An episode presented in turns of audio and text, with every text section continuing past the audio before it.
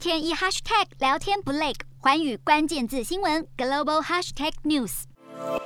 世界卫生组织最早在本月初接获消息，这些新增案例多在过去一个月通报。WHO 已经深入调查，这种神秘肝病案例出现最多的地方是在英国，总计有七十多名儿童淋病，大部分出现黄疸、下痢、腹部疼痛等症状，有六人接受肝脏移植，还没有死亡案例。另外，在西班牙有三例，爱尔兰也有少数疑似案例，美国境内则有九个类似案例，好发于一到六岁族群。实验结果已经排除 A、B、C 一型肝炎病毒，WHO 表示，研究发现部分孩童体内有会引发像肠胃发炎等症状的腺病毒，部分是确诊新冠肺炎。目前需要更多研究样本才能得知是哪种病毒导致肝脏症状。华语新闻徐丽珊综合报道。